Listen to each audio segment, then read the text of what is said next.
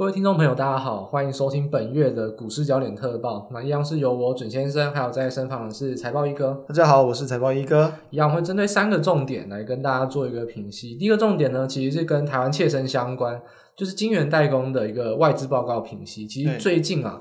你可能听到什么小摩、大摩、瑞银，哇，各种报告开始出笼了，甚至成熟制程、先进制程也好，有非常多的看法。我就来这边帮大家做一个解答。没有错。那第二个呢？这是刚刚已经上市了，在上礼拜三呢、啊，就是零零九零富邦特选高股息三十，它一上市就可以募得这么多的资金哦，那就势必可以来好好的来讨论一下这个号称十趴，到底它中间藏了什么秘密，到底好或是不好，我们会给大家一个比较详细的建议。对，那最后一个呢，就谈到说，其实最近啊，台股当然相对抗跌，因为我们毕竟还没有受到疫情影响，但是国际股市，尤其是美股啊，甚至一些高科技的成长股，也是震荡幅度比较大。但在年底这段期间内，诶，美股看似量缩，可是呢，好像处于这个震荡筑底，到底要怎么来应对？给大家一些比较明确的操作策略。是，那最后当然不免俗的，还是要提到台股的盘势跟展望。就大家我们每次收听最后面都会提供给大家一些建议，就下个月的一个操作看法。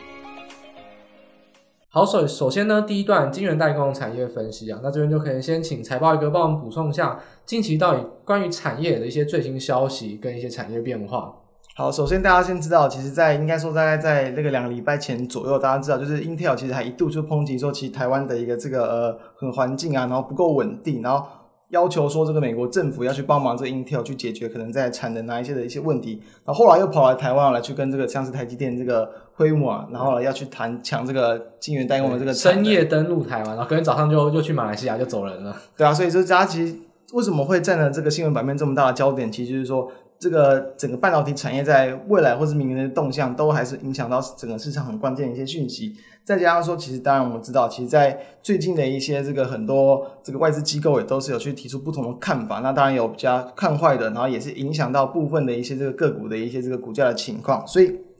我刚刚先知道，其实因为大家知道，其实晶圆代工在这一波的一个不管是涨价循环，或者是景气的一个这个呃成长向上，其实已经经历了好几个月，已经算算是有这个超过一年的一个时间。没错，对，所以其实这样持续的一个走高，那到明年是不是还有这样的机会？有部分的这个外资来去市井，说有可能这个已经快要去触顶，来到高峰了。但是因为可以看到，其实很多相关半导体的股票股价都还位置在相对的一个高档，所以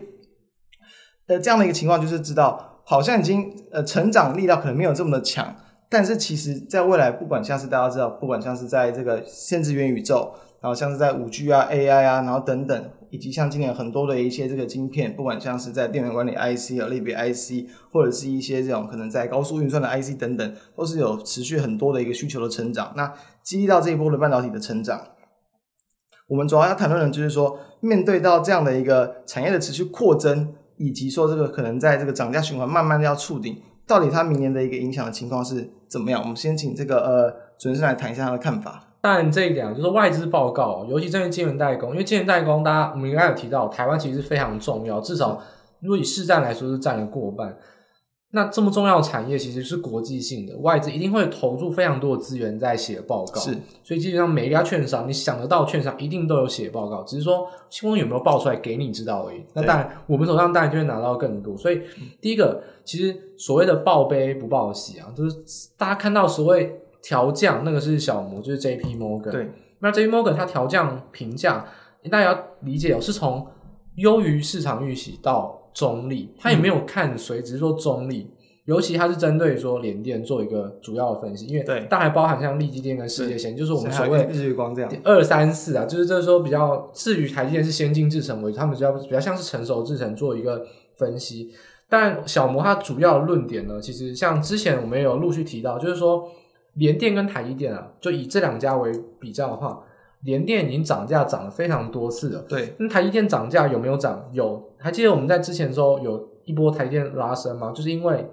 传说台积电要涨价，当时都说，诶，有客户如果先换约的先涨，最慢最慢是明年一月要调涨，所以台台积电也有涨一波价。为什么呢？就是因为联电涨太多，它已经快要追到，已经说那个价格比已经有点失衡，变成说成熟制程有点过贵了，所以这情况下，如果台积电不涨，其实成熟之前也涨不上去。那这个问题其实不是说台积电不涨，是台积电客户相对来说比较集中，一定是要谈好一次涨，不然不是不是说很分散了，不然你不是说以买方为不是以卖方为主，是以买方为主这样子，所以这情况就造成说，他预测说成熟制程为什么明年他预测可能再涨一次价？嗯，对，就第一季啊，上对啊，第一季再涨一次价，可能就不会再涨，就是这个原因，就是因为如果台积电还是相对保守，那这种情况下就压抑到他们的价格比例，其实很容易比价关系上就让城投制程没有办法再进一步去做调升的动作，这是小莫一个看法。但他另外一个他就是说，他觉得供过于求，可能明年不会发生，但可能二零二三年也有可能会发生，因为毕竟现在八寸产能的吃紧是已经比较趋缓了。是，那十二寸晶圆的话，就还还是台积电那边投入的比较多啊，所以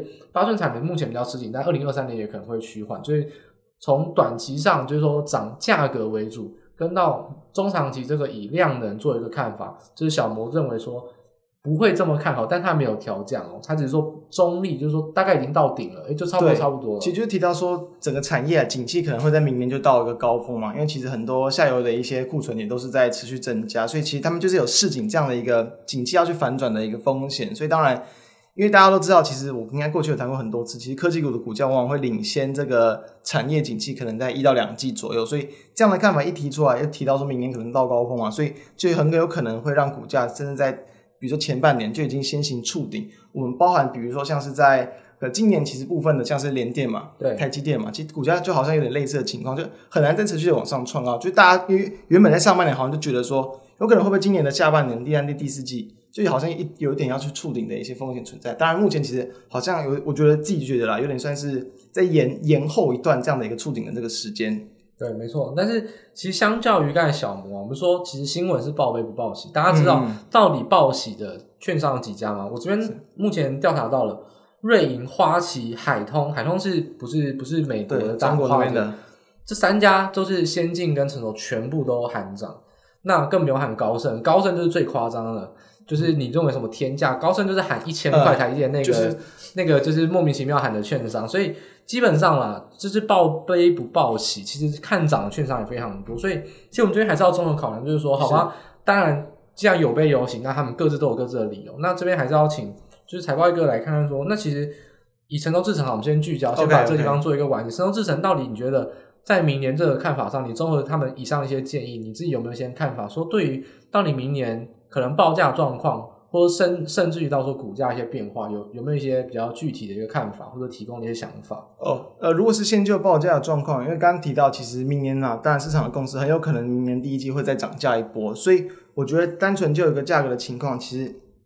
哦，大约在这个上半年、明年上半年的产业的一个前景都还算是确定，因为不可能你说一涨价完。景气就要往下嘛，没错。所以我觉得产业的一个算是融景，或者是说它的一个一个这样的，还是一个供需都还是有利于卖方的一个状况，应该明年上半年都不会有太大的问题。但就很有可能，比如说在明年第三季就开始慢慢的看到，其实很难再涨上去，然后供需也都已经拉到一个比较平衡的状况。所以我觉得当然景气就很容易落在明年的可能算是最高峰嘛，第二季吧。那这样的话，其实诶反而股价就就有可能相对来以过往的经验来说。通常高峰可能就会落在像今年，就是已经今年第四季已经几乎就要结束了。大家听到这部影片的时间，所以等今年这段时间，或者是在明年的一月、二二月，我觉得就有机会。就是假设你手中是有可能比较多相关这种成熟制成的一些持股的话，我个人的看法其实是可以找机会先去做一个逢高的出脱。那当然会不会后续再涨，其实我也不敢肯定。就是其实还是要去端看整个全球股市的状况，只是单纯就产业的状况，我自己是这样认为。好，那我这边补充就是说，其实，诶，其实。我们说外资券商到底看雅股到底看准不准？其实很很简单一个重点，如果那个产业是雅股是 dominate，就是它雅股就是就是台韩中日这几个国家就是把市占全部囊括下来，那大家也不要觉得说好像华尔街比较厉害，嗯，就是坦白来讲，研究台积电或台股，台湾的分析师不一定会比较差，因为我们有很多。在地的讯息是，所以其实你不一定要看外资，看好像他们就是一个神域，好像就是一个命令下来，好像真的就没办法。尤其是那种真的，比如说那个调升空间，就是比如说涨幅目标非常大的一些那种报告。所以其实还是要看一下纸里面的内容啊。那这我们刚刚提到，像海通嘛，它其实就不是华尔街的。那我们来提一下海通它的看法。海通它的看法就是说，其实它有预测到，就是说明年呐、啊，大概四到五月啊，其实从联电可能一月。因为联电算成熟制程算是老大的了，是就是慢慢去这样轮流下来，到中芯啊、华虹半导体，它整个像世界先进等等，它会设到大概五月啊，可能就会陆陆续续的先后涨价。嗯，他说最重要的关键就是说，等成熟制程再涨一波价之后，台积电要不要换约？如果台积电能再换一次约，那我们刚才提到，就是这个价格压缩的比例就可能再拉开。对，那成熟制程就还有再调涨的空间。所以我认为。已经已知的东西，大概就是明年还会再调涨一次价。是，但重点是台积电从之前宣布要涨价，然后明年一月确实要开始涨价。是，到底第二季甚至第二季末，可能可以关心的就是四月的法说会。对，第二届法说到底把台积电会不会针对要调涨做一个换约的一个看法？因为大家知道，先进制程啊，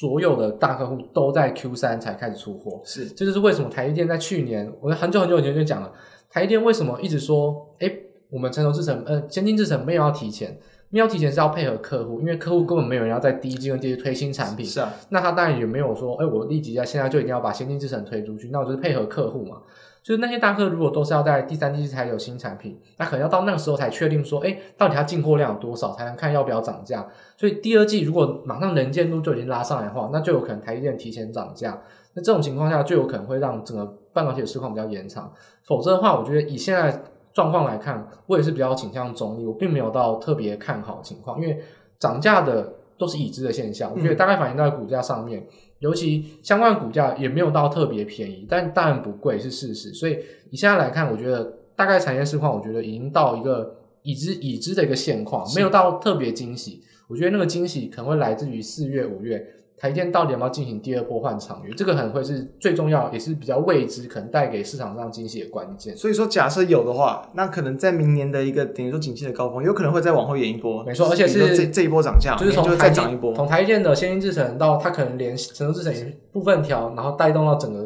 对，中下游二三线都一起跟着往上拉，对，像是封测等等，其实真的很很可能就同步再再往上拉它一波。对，像是我们之前也有说，金圆代工涨价，其实最赚的是细制材，因为矽智财是用抽比例的，呃，对，所以其实对他们来说，他们是价格涨到别人手上，但涨价他们坐享渔翁之利，对，所以他们等于是毛利率啊，前面会拉的最明显，然后毛利率本来就很高，他们单纯营收飙高就马上一对，所以就是直接倍数成长，整个那个 EPS 就只能再往上拉一波。对，所以所以其实从整个半导体啊，尤其是晶圆代工加矽智财。这两个会是非常核心的一个，以台湾为主，也是大公司所在的地方，他们是一个比较核心，嗯、所以这点就是晶圆代工的话，我觉得后续要看啊，可能第二季的台积电的看法会是相当重要。第一季我觉得大概是等不到什么特别好的好消息，嗯，可能都是讲讲而已。但是我觉得实际上的动作应该是不多，就是大致上就是持平，然后跟已知要去涨价的动动作就做出来而已。对，所以可能这点大家就是要比较呃稍微谨慎一点，就是说。当然是好，但是绝对没有想象中如此的乐观，因为其实现在已经涨非常多次价，就这目前都已经是法人眼中已知的一个事实。对，那刚刚嗯呃好，那那刚刚讲的是假设有嘛？啊，假设没有啊，就是差不多明年就是第一季可能就做一次，然后可能在其他的一些可能中国那边厂商，然后在第二季的时候就陆续就涨完了。对，那你自己觉得说这样的情况啊，它会不会会有导致很大的一些，比如说下档的空间？就可能股价进行一个大的一个修正。假设我以我的角度来看呢，我觉得就是因为以这样的涨价之后，其实他们都会有等于说更稳定的一些获利的一些支撑，所以可能大家也不用去太担心说能不能就是是不是要去换股，或者是说就是把这些长期的持股可能去、哦、有些可能长期投资对真的，有些人可能就担心说，哎哇，这个外资再去市井嘛，那到底要不要去出脱？我觉得其实也不太需要去出脱，但是很可能可能会有更好的产业族群跟值得你去做投资。他们可能在股价的上涨空间就会比较偏向，可能就高档区间震荡嘛，就有点像可能像是台积电跟联电在今年就全年有点类似，在今年可能第二季、第三季这样的这个走势，就是没有说太大的一个，但是有在总体来讲是往上垫高的，对，但可能中间的幅度不要那么大，对，其实相当而言啦，就是说我们说有输过没怕过，但是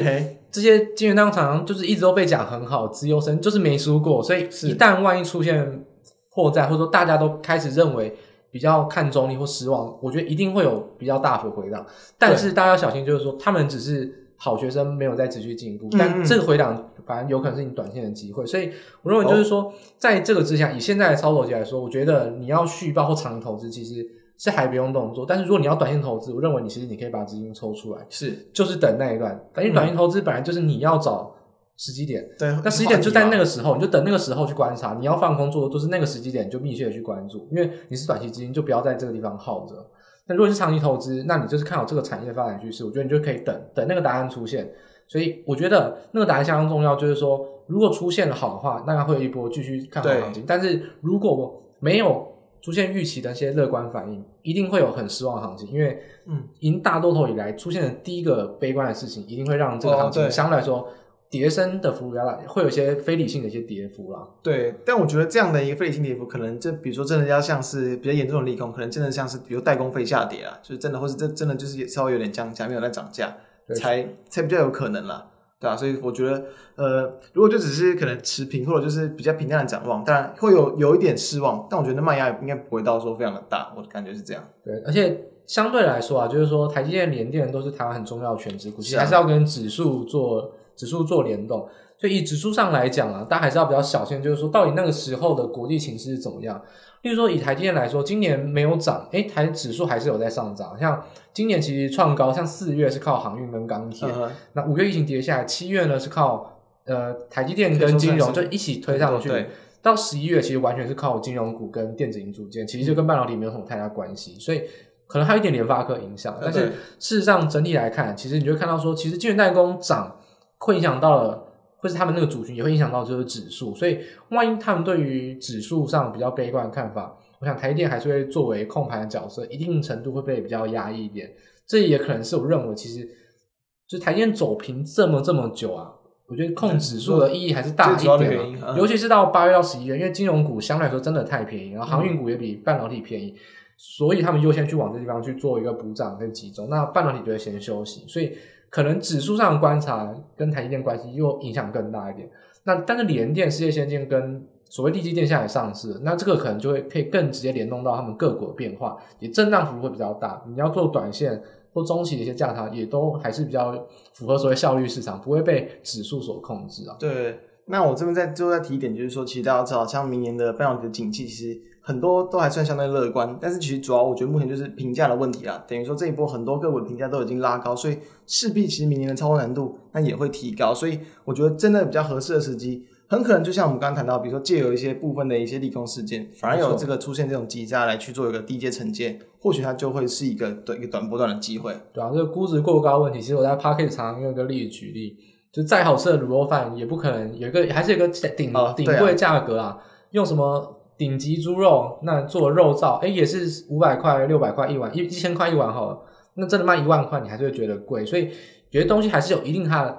你看好也是一定它的价，它再怎么好，一定会有一个相对来说它合理的一个稍微高估的价位。那如果再超那个高估的价位，其实很多时候都是比较属于非理性跟筹码的堆积。所以现在来看，这都已经到了一个相对来说已经合理的评价，大家要更小心的就是说。合理的评价上的修正，或者说它需要更强的力度才能刺激这样股价继续的上扬。对，这可能是晶圆代工一直以来都被市场看好，尤其是被台湾的内资看好。那背负了这么沉重的责任，那就要缴出更好的成绩，才有可能让它后续的表现比较能持续的上扬。这就是我们对晶圆代工这个产业的一个看法跟建议啊。从基本面到筹码面，跟甚至整个市场上筹码结构有关系啊，这都是蛮联动的。是。那第二个我们要谈到是零零九零零富邦特选高股息三十这档 ETF 哦。那这档 ETF 呢，其实是在二十二号，就是上礼拜三正式上市啊。这档 ETF 呢，之所以为什么来谈，其实诶如果有听我的 p o c k e t 就是我已经蛮常谈，但是我诶在上市之前我就谈到说这个怪怪，大家要注意哦，一档 ETF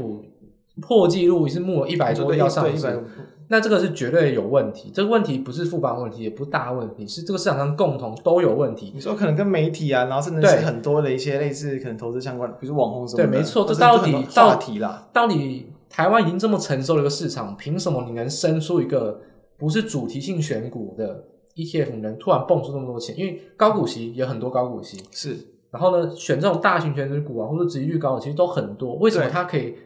它可以突然冒出那么多钱，他真的很特殊吗？嗯，那如果不是很特殊的话，那难道是媒体炒作吗？所以这个，或者是他的，应该是说，比如说他的那个形容的那个方式，对，特别跟别人不一样。对，所以这就是我们来破解，就是说，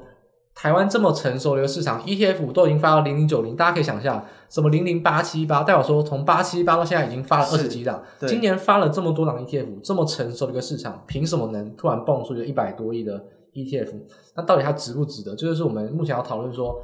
周边有有没有他吹捧的这么好，或者说市场上给予他这么大的钱，凭什么？我们就是来针对这个点来做一个比较详细的事宜。这点是不是就请那个财报一个先帮我们补充一下？就是说，到底他选股的规则上，或者说他所卖点了，就是它行销上的卖点到底是哪些？它、嗯、其实有一个卖点，当然就是说，其实大家都最最了解就是十趴嘛，就是说它其实在回撤之后有将近十趴的殖利率。对，那其实所以对于很多人来讲，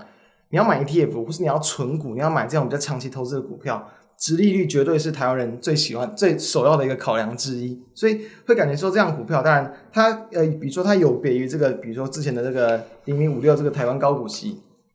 哦，它其实它在回测以来的这个年化报酬率，其实也算是在多出了一个五趴。那当然，过去不代表未来，只是说单纯这样的数字，其实我觉得就蛮算吸引到市场的注意。再来，它其实在选股的一个标准啊，它其实就是会以这个最新的一个这个可能财报跟当下的一个股利的状况来去做筛选，就是会取前面排名这个就是在它的可能除息日啊，在当年那段时间排名前三十，就是值利率偏高的个股为主。对，然后这边补充一下，就是说刚才我们提到两点，诶，它特别拿来讲，嗯、就第一个十趴是，第二个就是讲到它所谓的选股机制不一样，因为高股息我们刚才讲了，就是说凭什么不一样？它的高股息就是说相当于元大高股息啊，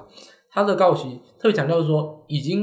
因为像有些股息呢是董事会可以决定，就是已经修公司法修过了，哦、你只要董事会决定，基本上呢股东会是确认了，不用再等到股东会，甚至可以不用等到股东会，你就可以直接发股息了。嗯其实这一点呢，其实法规上啊，就是可能一般比较少知道，所以很多董事会如果已经宣布或传出要发消息，他们就会把它当已知的事实，他们更倾向从已经知道的东西、更确定的股息直接就去着手。但元大高股息比较倾向是看过去的方法，所以也是当然这个也是好处哦，因为比较容易找到说它真的是每年都是配相对的股息，才是真的是稳定的。对，所以等于说，刚比如说像零零五六，它可能去找的是相对稳定。那这样，他可能就是找最新，你在当年度可能就值率最高，哎，同时他还是一年就会调整三次它的一个持股，等于说它好像能更能够去跟市场当下高股息的这个个股来去做接轨，对，这是它的一个卖点。不过这个卖点呢，我觉得我们待会可以来详细的讨论一下，到底他频繁换股跟锁定这样子滚动的去找可能季季配啊、半年配股息，到底好处在哪边，坏处在哪边？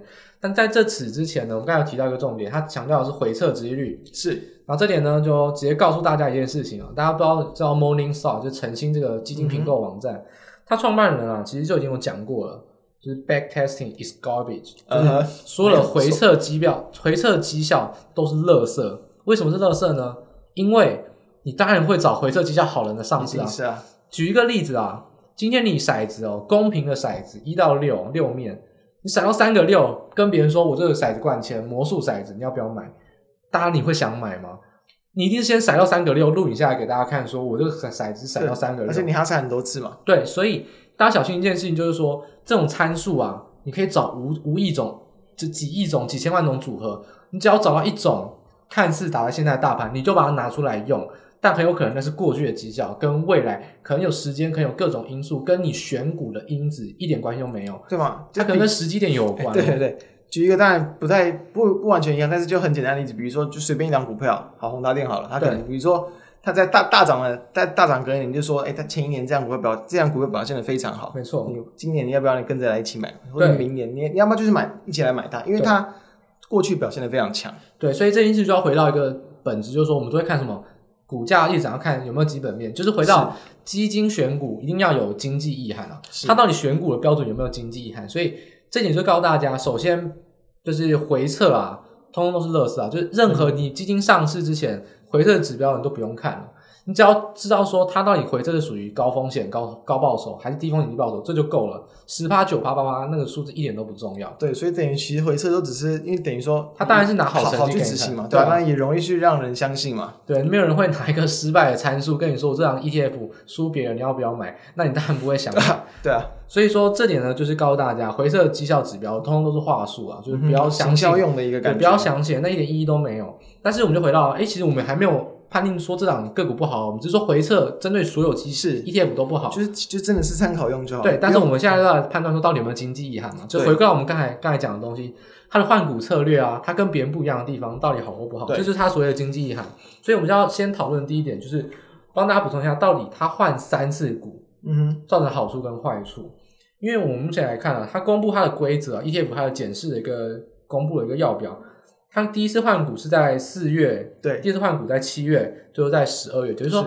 他刚好在上市之前啊换过一波股啊，所以当初很多人说，哎，他明明当初宣传的时候一堆金融股，什么水泥、广达。结果呢？现在一上市，第一名变万海，然后再联咏，总共都换了，好像就变成现在的市场主流股，就不是那种好像理所当然的高股息、稳定的、安全的股票。对，就是因为这个换股来到第十二月，而且这个十二月的换股，就是它有别于其他个股相当不一样的地方。嗯，那这边帮大家补充，就是说，首先呢，第一次换股它要的是什么？就是说我们有些个股啊，四月十五到七月十五之间有可能会配股息，等于就是说。这些个股都是公司法修过的，它可以不用管股东会，嗯、股东会是六月之后，六月前要开嘛？对，它可能都是七八月配息，那就是我们叫除权息旺季。那四月到七月就已经有股股已经有股息先配了。是有什么个股呢？大家可以回想一下，我们五六月帮月特辑有没有提过？那时候讲过说，那个有贴息行情啊，对，这种先除息的个股，先看那有没有贴息，就可以知道说今年会不会有贴息行情。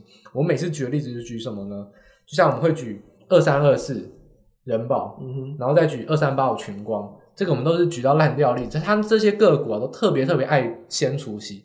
那这个呢，都是我们通常来观察说，今年到底除权息会不会有异常拉高，然后再贴息倒垃圾给你这种现象。那这些个股呢，相对也就是他们第一次换股会先换到个股，他们都要先找说，诶，你已经说你要配息了，然后你要在这段期间配息。嗯所以我要先进来。对，因为其实因为这两基金他们也算是季配期，对，等于说你在你调调整换股嘛，按、啊、你的个你的你买了这个个股，它有配息，那当然你自己要是另外去配息，那当然也更方便。对，他就是特别去找说，哎，这段期间内先配息的，他就可以保证说他可以拿到现金流，对，股息的现金流最多。对，那再来七月这个换股，其实就跟零零五六那都差不多，因为七月是八月到九月初本来就是除权息旺季。这段期间内就很简单啦，所有有赚钱的公司应该都会在这段期间，除了刚才我们讲到的，就先配过，已经配完以外，嗯、那赚钱它搞就被剔出去了。就到底除权息旺季谁配的多，那就选谁，这个就相对简单，跟大家都比较一样。对啊，就直接用它的现金股利去算，反正谁殖利率高，谁配的多，反正就把它纳进来。如果你有公告的，那就用实际来算；你没有公告的，那我就是用推估的。对对，所以那诶那也稍微比较有趣点，就是可能在十二月嘛，就刚好它上市之后的最最近的这一次就是这一次换股，为什么涨得特别不一样？调整了很多个股。诶重点就来自于说，其实也是跟公司法修法有关，就是我们有调整，就是说配息呢可以季季配跟半年配。就像台积电，大家知道现在变成季季配，所以根本放空都不能用台积电现股放空了，嗯，因为 永远都一直被嘎，就融券要回补，所以现在你要放空都只能去放空期货。就像季季配跟半年配啊，其实这种东西就影响到很多市场上的筹码结构。那这种影响影响影响到这个 ETF，因为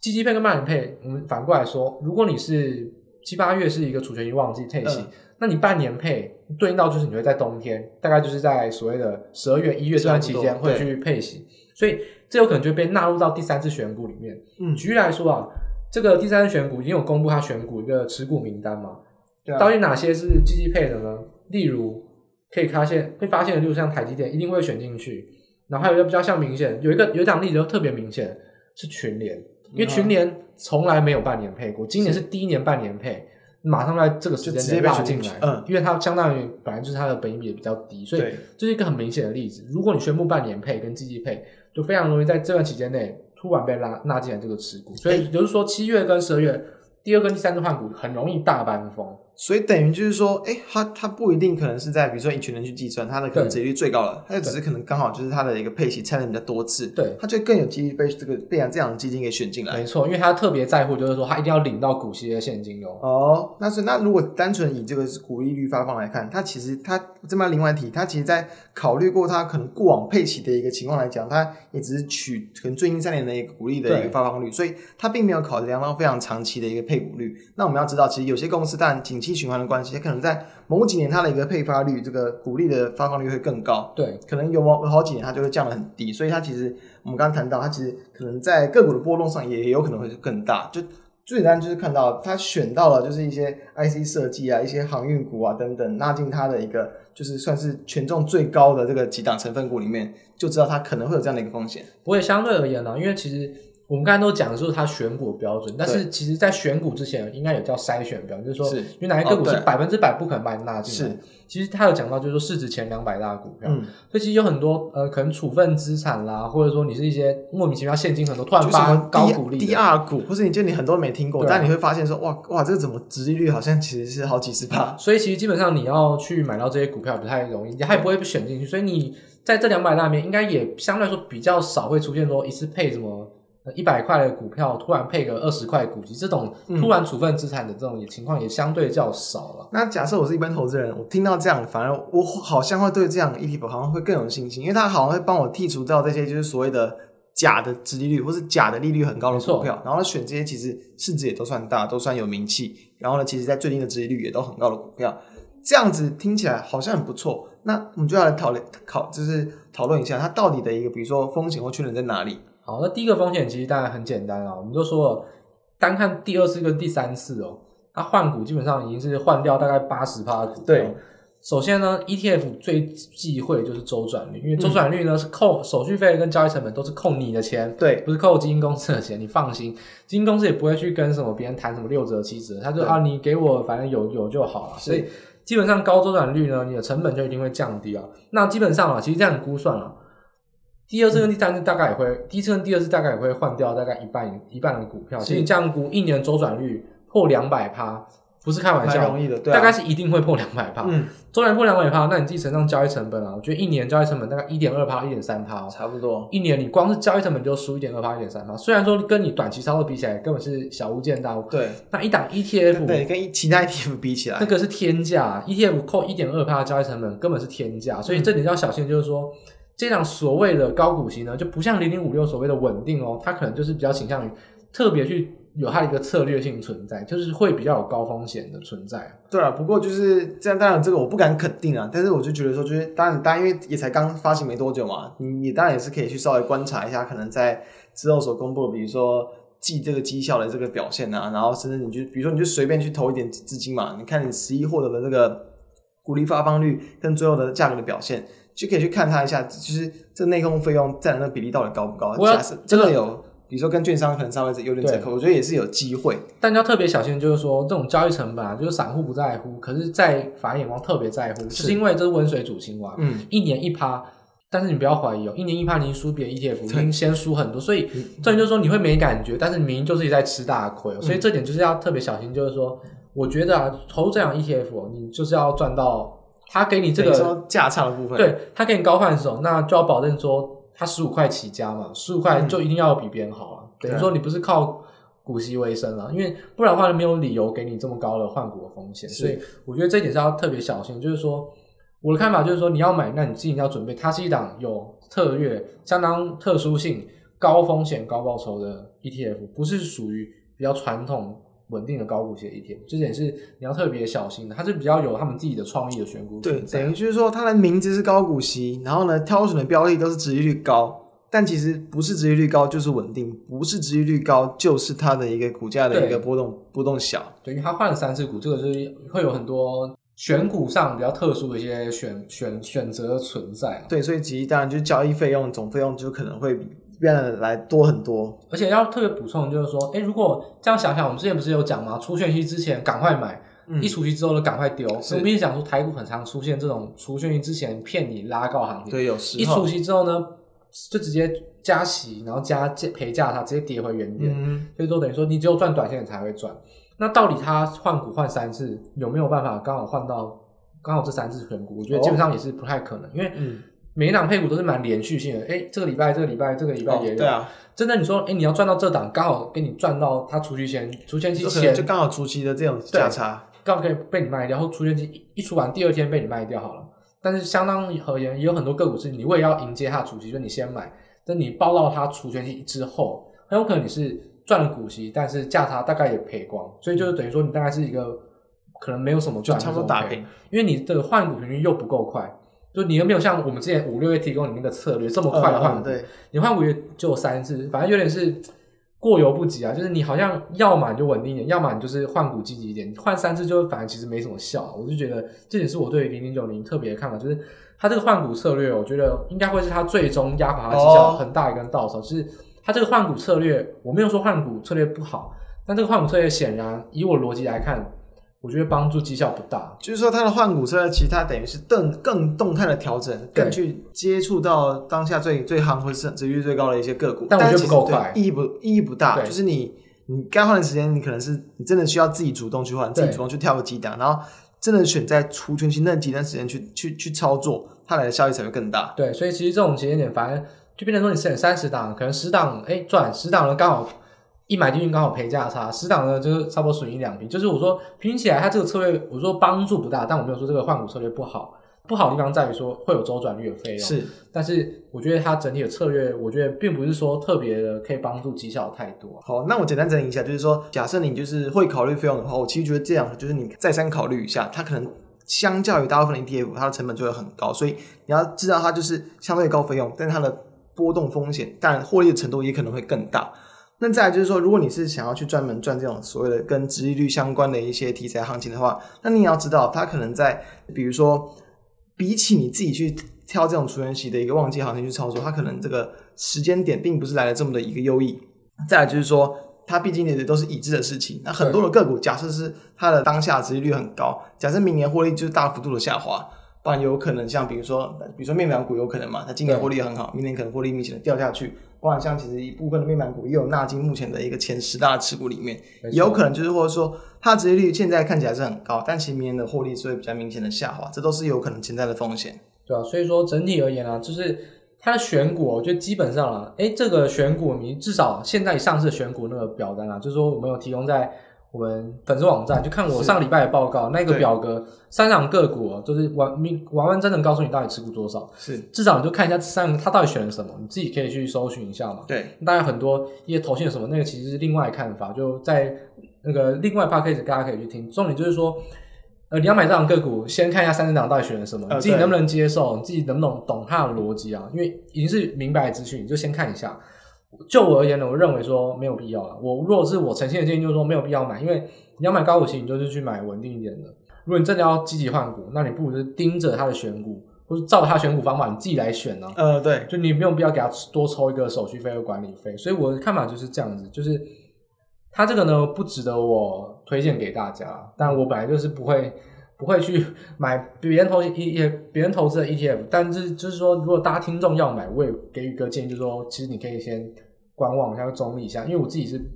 没有到达我值得推荐的地步。对啊，就嗯，对我自己的话也是啊，就我刚刚谈的那几点，其实不会想要去买，但不代表说它不是，它不是说它就是一档真的没有价值的 ETF 啊，就是说你偏好这些东西的话。你当当然是可以稍微考虑一下，我觉得它就是一档有创意的 ETF 但是我就没有我就没有针对它绩效说什么，我觉得它是一个有创意的 ETF。对绩效，我们就到时候就大家一起这个有目共睹，其实就。对嘛，至少它选股不是台积电跟联发科跟其他的好朋友，不是这种无聊选股。是，例如说什么零零五零哦，对，零零八七八零零八八一不永远都选到一样嘛？那个有什么不一样？超多那种名字挂不同，它可能就是它的那个。那个取向啊，是比较不同了。到最后你来看，这什么都还是那几张股票。那你不如就去买零零五零，不然呢就去买富邦采集五十，就根本没有必要去买所谓好像是新的 A 股，根本就是就是旧瓶装新衣啦，根本就没有任何新的存在。所以这至少是有一个新的策略，是那可以来观察看看。只是说我觉得它这个策略还不够好，但是它至少有创新嘛，嗯、所以这是给富邦投信一个嘉嘉许啊。它这 ETF 还蛮有趣，而且它这个很有优势啊，零零九零零很好记啊。哦，对啊，像今年九百有什么民民营股嘛？民营股就是因为美国他们都有那种就是名称，然后叫英文名称，但台湾台股比较都是用代号，都是代号，对。而且零零九零就有可能就变成一个大家会特别容易记的，对，就很好记也很好念，对吧？这也是算是它一个优势所在，就是比较好记一个代号。所以我觉得这点就是有创意。那值不值得买？大家可以先看一下我提供给大家那个持股明细，也是富邦自己公布的啊，大家可以先去观察一下。那我觉得这一点呢，我就是绩效不予置评。我觉得它是有创意的，我只能这么说。嗯，等于说绩效真的，我觉得真的有点看脸了，真的必须要去看那些高殖利率股票在后面那段时间他们的短期几个月之内的表现。然后只能说不太，我是不会建议的，就只能讲到这边了，嗯，保守一点这样子，我不建议啦。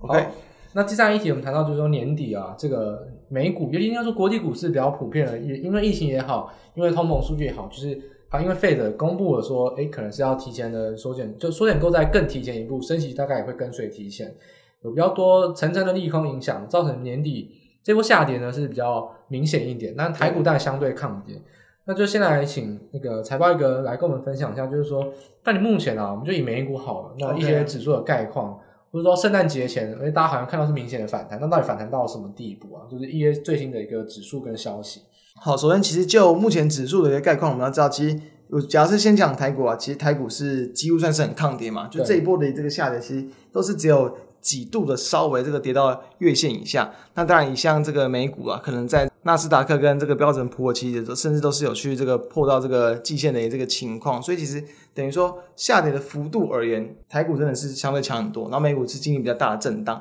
但是我自己个人比较愿意把它的大格格局方向拉大来看，就是其实美股它都算还算是维持在相对高档的震荡，只是这样的幅度会比台股大。所以说，当然大家其实也是经历过，就是可能圣诞节嘛，大家也知道，其实圣诞。圣诞假期除了出去玩之外，其实大家应该最有印象就是，比如说，不管像国内的这个本土的确诊，境外这个一路的确诊，然后包含像可能国外甚至欧洲哦这种确诊人数的大幅度的暴增，所以就是大家知道台湾的防疫做得很强。那其实很多国外的股市也在我们上个月其实就跟大家谈过，上个月我们谈过对于这次新的变种病毒，我们的看法其实我们可能不会到太悲观，但是对于就是说在最近这几个月，那尤其吧就接近这假期嘛，圣诞节嘛，然后新年嘛什么的。这种群聚的那种感染的情况难免会增加，所以我觉得国际股市这样拉大也是在所难免。但是我觉得面对到就是呃近期当然有更多的一些数据或者是消息提到说，可能这种呃新的变种病毒它们的感染率啊，然后甚至是这个可以去被就是再接再多加接种疫苗，然后可以去这样去克制的一个情况都都还算相对乐观。所以呃指数而言，我觉得经历过下跌，但是我自己个人我是觉得说比较不用太担心啊。对，那以我而言的话，其实我一向都是说指数的话，呃，S M P 五百、纳斯达克啊、道琼，其实基本上我认为最烂的指数就是道琼，嗯、因为道琼基本上选三十档，而且选股还用价格选，啊，对，就是用价格价，就是莫名其妙了，就是就是就是有点没有逻辑，对，就是就是它有逻辑，但这个逻辑比较没有意义，对对对，就他选的这个选出来的结果，就是就好像就是那三十档组合跟美股的经济。嗯嗯，可能它因为大家长期看，所以变成说一个市场共识。就像呃，为什么五日线是一个支撑，就是因为大家都认为五日线是，大家都爱看，就是大家都认为那个事情就会变成共识，所以道琼可能就变成只是一个共识性。但是其实我们知道说，其实很多的法人机构跟华尔圈都是不看道琼指数，嗯，所以我想道琼基本上就不太需要讨论，因为它是越来会越越会失效的。因为年轻一代的投资人或者说法人机构都是越来越不看的。那主要还是看。S&P 五百是最最核心，因为它就是造市值，它这是最标准。市值五百大，那或者是如果你爱看台股嘛，对，当然可能费半或纳斯达克，因为它这个至少它是个类股，那还是一个蛮有逻辑性的一个看法。那这边就是特别补充，就是说，其实我是比较喜欢看就是罗素两千啊，就中小型啊，它就是剔除掉大型股，但是它也不是说小型股，就是中型、中小型股，因为就是一直有讲到，就是说如果。指数破底一定，因为高档指数破底，嗯，一定是中小型先破底。是啊，所以这点情况下就是说，如果中小型有破底的情况下，那你大大型股票，你买一些热门股要逃还来得及。所以，所以告诉大家说，可能罗素两千指这个指数啊，你还是可以比较值得去做一个观察的。你刚才提到，就是说纳斯达克或 S M P 五百，他们在这段期间内，就是说圣诞节前。都已经是站上所有均线，是，这是反弹了。甚至 S M 五百是有小小创高，对，它是有创新，收盘价，收盘价四吧，对，收盘价的创新高。但是以罗素两千来讲，它还在季线之下，而且它前一波回撤测到哪边呢？它就像台积电一样，测到整年的支撑，大概是连续测了七次，哦，是，就是所谓的我们有在 Pocket 讲，就二一三零点，它今年测了七次都没有破。今年呢，它这回撤也还是很弱势，还是回撤到了那个低点。那目前反弹也还没有过季线，也就是说。强股反弹会反弹很高，就是我们为什么一直讲说下跌强反弹，短线要抢强势股。是，你看弱势股反弹，因为弹的最慢，所以罗素两千还是一个弱势股。那破底如果会先它先破底的话，那你还是要比较提防，就是说它可能真的站回季线才会是危机解除。否则而言，其实以单纯以整个盘面上的结构来看，只是一个反弹结构，还没有到真的说回到。一个回升格局哦，那这个其实就蛮重要的，因为其实大家应应该大家，比如说就你就看买软体或者你手机打开来，其实它比较少会把罗素两千纳进去，你要再自己去搜寻什么，或者你要自己再纳入你平常的观察清单。对，所以说刚谈到就是说，它目前来讲相对弱势，所以中小型股相对弱，那可能美股那边的一些人气、投机人气、投机力没有这么的强。你就说抄底，大家都先买，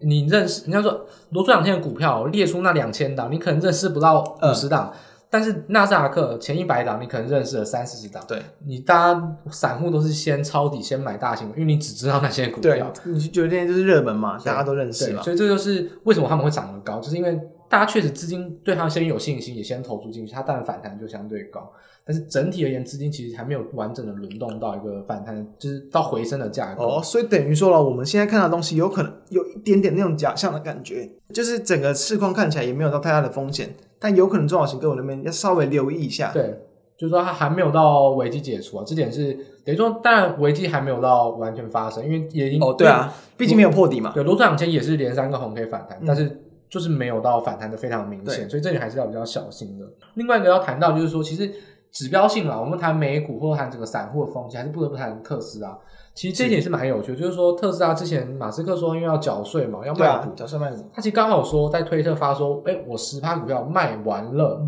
隔天就开始连涨。哎、欸，这也是某种程度会不会跟特斯拉 这跟散户信心有点关系？啊、因为特斯拉其实我们先前说，它其实在跌破一千块之下，一讲完隔天就跳空在那一千块，哎，然后又安稳的走上它。没有错，带领整个美股上涨的这个龙头的角色了，所以特斯拉可能在这个期间内，虽然市值不是最大，它的股价也就是相当也当然很高，但是重点就是说，它其实还是一个比较市场上会关注一个核心的一个风向指标，尤其对于散户跟成长股这种高估值成长股，它是一个相当重要的角色。对，所以整体而言，目前的悲观的看法，我觉得可能呢，疫情就不会是一个悲观的主轴，对，比较主轴还是在于说通膨的一个数据，因为。整个来看，疫情呢，我们影影响到的东西都该影响到，比如说圣诞节过得不太好，像很多航班延误啊，你回家没办法回啊，什么之类的。重点就是说，其实影响到就是实质消费啊。但是消费呢，哎，如果量没有起来，然后价格还因为供给供给链断裂，然后呢去上涨，变成说其实企业营运不会太好过，因为你卖东西卖的没有比较多，然后你的成本可能还有一些压力，所以我觉得其实。零售消费上的数据啊，就是通跟通膨也有关，不管买跟卖都很痛苦，嗯、这就是供给面通膨最惨的地方。哦、卖的人也不甘愿卖，买的人涨价当然也不开心，这点就是最麻烦的地方。就是供给面的通膨，其实在接下来这段期间还是会回到重新回到一个我们说主轴啊，观察一个要点，因为疫情大上来说应该就是如此啊，轮一轮啊，反正欧美呢感染感染感染，感染一波差不多是这样子结束。就等看会不会有下一个变种病毒，所以真正可能未知的，或者说主要观察，我还是认为后续可能还是要看的是通膨，尤其可能要看的是殖公债殖利率的部分，因为公债殖利率如果走升，你看就是说升息的预期，对啊，升息预期其实来自于就是还是通膨，所以万变不离其宗，就是所有费的也是看通膨，那你投资人应该也是要看通膨去做一个联动，会是比较好的一个一个方向啊，所以这也是目前下跌呢。也是反弹的已经差不多，那你可以观察是，如果以我建议来说，如果罗素两千破呃、欸、突破季线，那我想这个反弹应该会延续一段时间。是，如果没有的话，那你可能要小心的说，会不会通膨出事了，所以造成它还会再把整个个股继续往下拖，再进一步的下跌。哦、这点可能就是通膨跟如果你可以用肉眼可见的指标，用罗素两千来做一个参考，嗯、会是比较建议的。所以就是反正破底要小心嘛。对。然后呢，我这边另外再提，就是说，其实像通膨数据来讲，假设就是可能疫情的一些关系稍微压抑一点，不管像消费的一些数据啊，那其实我觉得，因为以市场目前最近的一个情况来讲，大部分对于通膨数据的一个提升或者是成长，反而是比较偏向利空解读啊，就是可能会担心这升息速度稍微加快嘛，对吧？所以我觉得。这样的一个情况，反而有可能会让这样最近的股市啊，可能稍微比较缓和，或是维持在相对的高档一段时间之后，会不会又有更多的一些数据来去引发市场的担忧？我觉得都还是要持续的关心，因为就算这一次虽然说联准会就最近一次他们提到说可能明年申请三次，市场的解读好像是以利空出尽来去解读，不过那我觉得那这那是非常非常短线的一个情况。对啊，就像大大家大家认为说利空出尽解读啊，不过这点就是大家可能要后续观察，其实。我认为华尔街是不这么认为啦，所以这里还是要比较小心的。好，那最后一个部分还是不免说谈一下，就是说，但我们目前啦，大家听到这个 podcast 的时候，已经在十二月底啊，那所以也是相当于就可以直接预测说一个年后，就是说新年的西元纪年年后一月整个行情，因为今年其实台股封关也比较快啊，其实也是一月底就要封关，所以其实差不多也就是说，所谓封关前的一个最后一段你要操作，也是一个最后的时间点了。下一次封关，我们可能再提到说可不可以爆股过年。那现在我们要先提到，就是说封关前还能不能操作啊，或是操作一些方向。那这点就是我们这这一段这一段 part 要跟大家来做一个提点跟分析的内容。那首先呢，我就先提到，就是说目前台股的主轴啊，其实尤其在十二月中下旬这段期间，台股虽然呢是创高，而且应该说我们录影当下是创新高，然后相对强。不可以发现，就是说，当然因为圣诞假期的影响，所以外资当然招头是相稍对轻。对，就是可以看到量很明显的缩下去嘛，大家都说外资去放假了。对，所以这段期间内可以看到发现，就是说，哎，其实都是人气的低价股，就是所谓投机股，因为投机股不需要量，你随便几几千万你就可以当主力拉到涨停板，所以变说量缩，如果要制造出多头的一个气氛，其实低价的投机股是特别发生的现象。那其实你去看每天打开涨停板。这五天涨停板，其实你就可以做一些功课，去看一下，基本上啊，大概百分之九成都是五十块以下的股票，那可能五十块到一百块也占大概剩下五趴，超过一百块股票基本上没有人在涨停板，就是这个会是一个相对来说会目前盘面的一个比较主流的一个现象，就是说量缩，所以呢都跑去找比较中小型，甚至是甚至有点在投机的股票，对，就好像就是等于说没有没有大人在管，然后就变得一些比较这种可能。可能散户喜欢，或者是这种可能就是短线资金喜欢的一些标的在，在在那边去发发挥。对，尤其是说像我们录影当下礼拜一这一天啊，台股虽然创新高，但是蛮明显就是说今天的走势跟以往创新高不太一样。嗯、我我还蛮蛮常说，哎，创新高，台股全全指股三大要角，呃、第一个就半导体，第二个就金控，第三个就是航运了。是，基本上今天基本上创高是依靠台积电。然后跟联发科早盘拉高，结果又开高走低。是，金控股根本没有发力，因为就是量不够，没办法，就是量不够分到金融股跟航运一起齐涨。对，所以航运跟金融股今天都没有表现，这就是会让人比较担忧，就是说为什么量缩创高会让人担心？其实不是重点，量缩创高是到底有没有齐涨，有没有？嗯整个好像拉动全体全职股往上涨，这还是重点。如果量缩，但是大家都一起涨，那也没有问题。但重点是说没有一起涨，这就是那量缩就要特别小心。就是那个结构的问题。对，所以盘面结构上稍微就会说有点侧重，或者说特别去拉台积电跟联发科。甚至说连电都没有没有涨到，就是可能就是有点好像就也是为了就是要顾指数撑指数的那种感觉，资金需要把指数撑住。但其实内容的结构并不像过往的可能来的这样的一个，比如说涨势这么的一个这个一致。对，因为有可能像以往的话，创新高当天可能会是啊，以主轴来说，哦，像呃上一次十十十一月创新高。半导体拉高，盘中金融股就开始点火，嗯、然后最后呢，航运也是尾盘可能慢慢撑起来，不会让它太难看。嗯，就这种架构会是比较我们说当天要创新高，长红 K 应该出现的架构。是，所以今天呢，哎，也是有有点上影线，但还是创新高。但是为什么量缩会看起来有点危险，或者说看起来好像总觉得怪怪的，或者你觉得没有涨到你的股票，这不用怀疑，真的真的有可能没有涨到你的股票。是，这点是可能发生普遍的现象。所以那这段期间内，但已经创新高，指数创高，那到底？呃，操作上或者说有没有侧重一些选股或一些操作的方向可以提供给大家？我这边先谈一下，就是先对比如说指数的看法。其实大家应该知道，我过往以来一直都是比较偏向，有一点类似，可能就是见涨追涨，见跌杀跌。但我觉得这样的角度也不是等于说这样的方向看趋势，但策略上会有所调整。比如说像台股创高，那一定就是看多嘛，因为其实从过去几次，当然，比如说，因为像美股几乎维持在高档，我也谈过好几次，就是说，我认为台股当然有很有机会在创高，就是一个简单的一个联动跟逻辑。好，那台股创高，刚刚谈到，因为现在量缩，所以类股的结构好像也不是那么的一个良性的轮动，就是部分的个股再去炒，所以会更聚焦到部分个股的表现。所以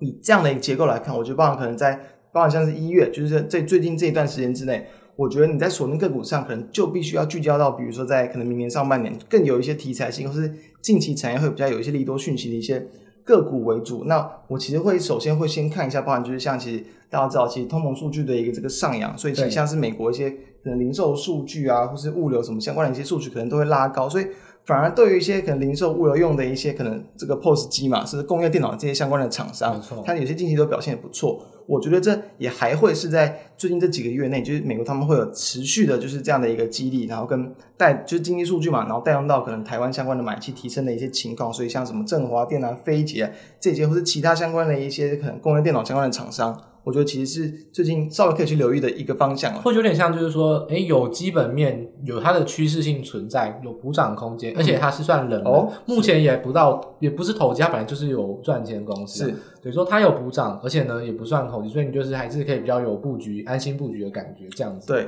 那另外我这边另外再谈，就包含比如说可能就像是在一些伺服器吧，其实我过去也谈过很多次伺服器相关的一些这个厂商，那其实也有些啊，包含像是二三六八的这个金像电，也是。在伺服器的这个呃 PCB 板在它营运也是有蛮大一部分的一间公司，其实在最近也都是开始有陆续的稍微去一点发动，当然它的股性可能并不像很多股票这么的一个一致，所以反而它可能稍微拉了一波修正，就我觉得很可能都会是一些机会。然后包含比如说像八一五五的博智，虽然在最近也是比较明显的一波反弹，但是相对在今年第二季的一个前高，其实也还是有一大段的一个一大段的距离。所以我觉得这种明年上半年景气相对乐观的一些厂商，我觉得也算是值得关注。好，那我觉得我这方面的话，其实还是要先从说到底我观察哪些数据哦。第一个就是我当然先看，就是说我对于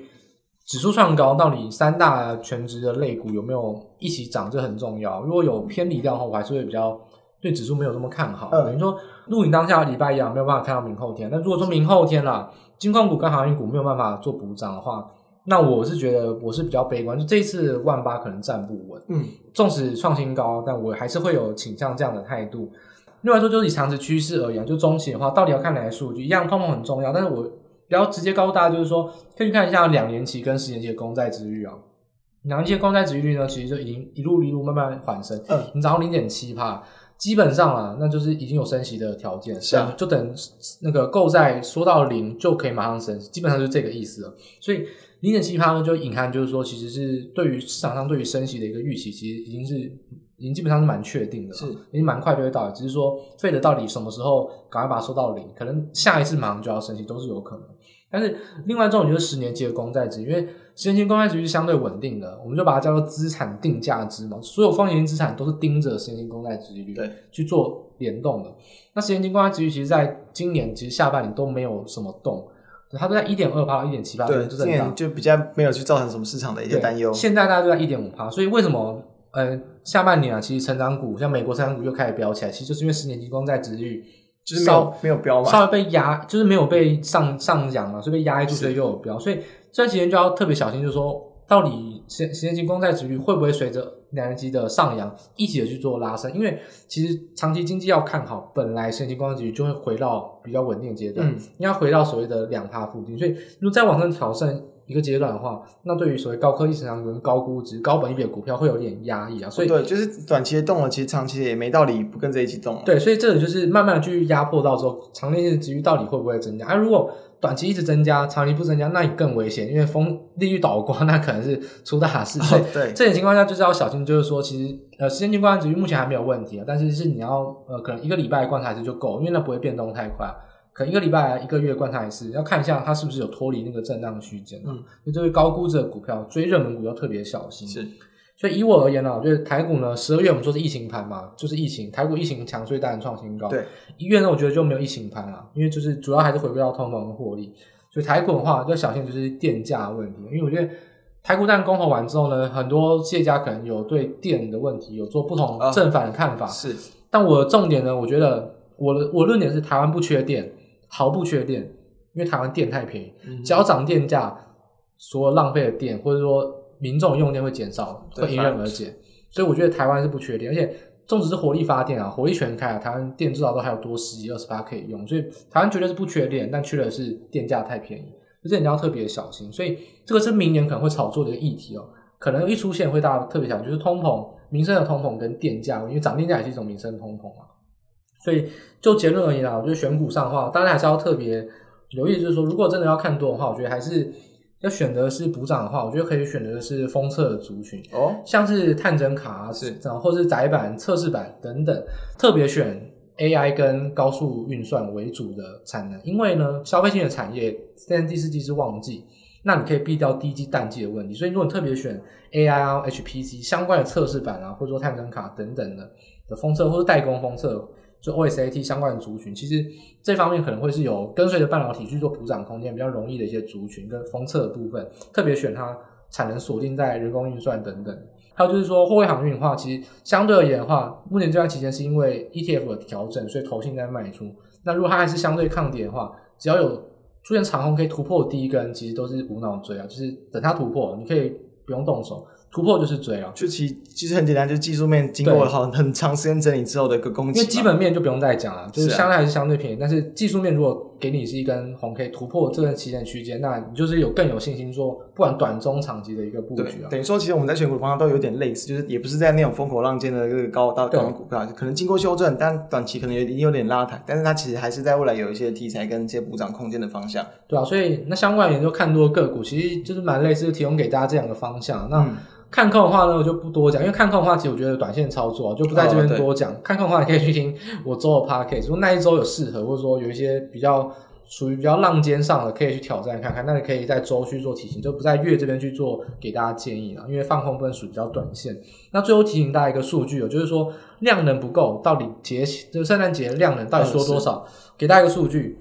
成交量呢是成交值，不是成交量，嗯、因为台股的成交量是成交值。以 OTC 啊，去年的圣诞节到今年圣诞节涨了二十八趴，那我们的成交值呢涨了三十三趴，所以是蛮平衡的。是，比如说我们成交量啊是随着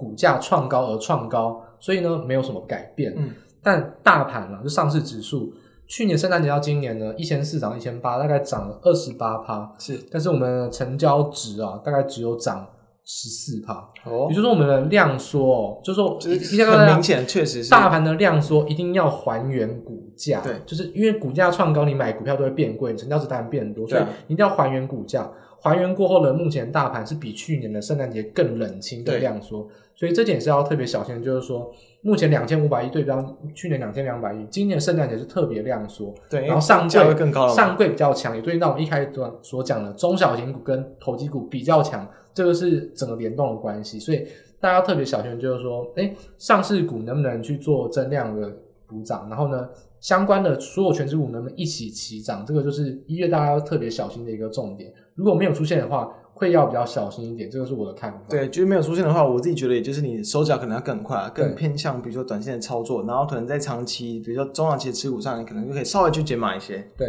对。那这以上就是大致上我们对于目前整个在台股近期状况的一个看法。那最后就是祝大家，就是说，因为大家可能听到这段音档的时间也是几乎要快了，那也祝大家在这个二零二二年能够这个一切顺利，投资也顺利。好，那我们今天节目就到这边结束了，那谢谢大家。OK，大家再见，拜拜。拜拜。